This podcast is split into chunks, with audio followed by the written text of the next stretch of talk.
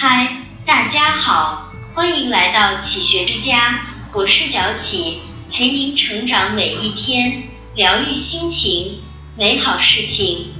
老子在《道德经》里说：“知人者智，自知者明。”能了解他人的人是有智慧的人，而了解自己的人才是真正的聪明人，后者更胜一筹。一人这一生最难的是认清自己，通过别人看清自己。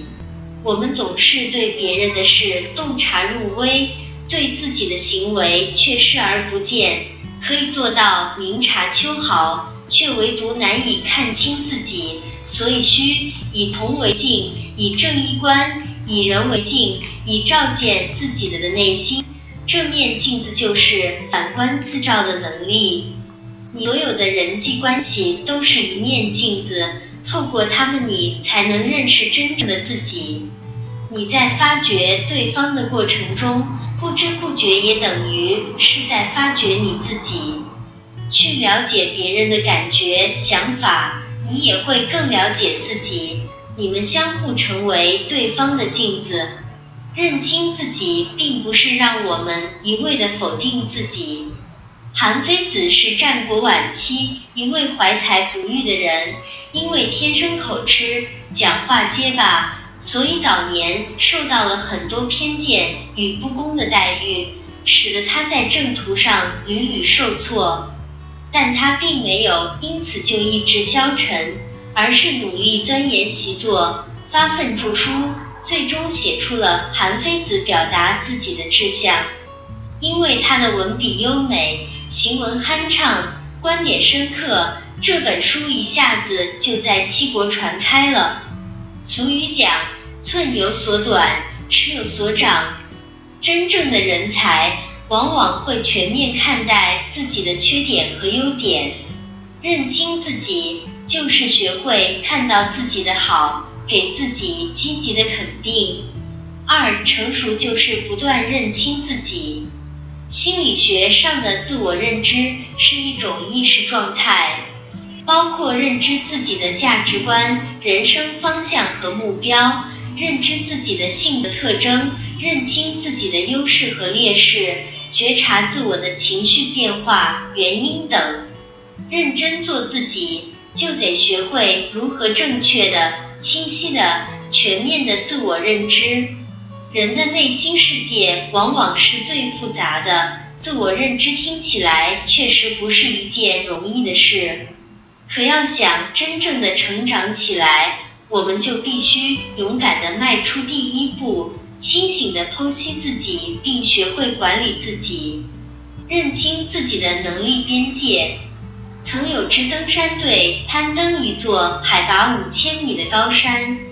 爬到一半时，有个人出现了强烈的高原反应。虽然非常想要登顶，可他还是选择停在原地，等其他人登顶成功后，与他们一同下山。一名记者采访他：“你没有登上山顶，不会感到遗憾吗？”可他回答道：“这有什么可遗憾的？我已经达到了我的极限。”达到了我一生的顶峰，我认为我就是最棒的。现实的残酷不仅仅体现在逆境的严峻和困难，也体现在我们自身能力的有限上。一个人最重要的能力是认清自己的极限所在，认清自己的梦想。人是一种容易从众的社会性动物。很多时候，我们自以为的梦想只不过是一个跟风的目标而已。梦想在之上是一个人的三观在奋斗目标、欲望上的集中体现。之所以要将梦想单独拿出来认清一番，目的在于要确认下你的梦想是否跟你的三观一致，认清自己所处的环境，要认清自己。除了往内看，还要往外看，也就是认清自己所处的环境。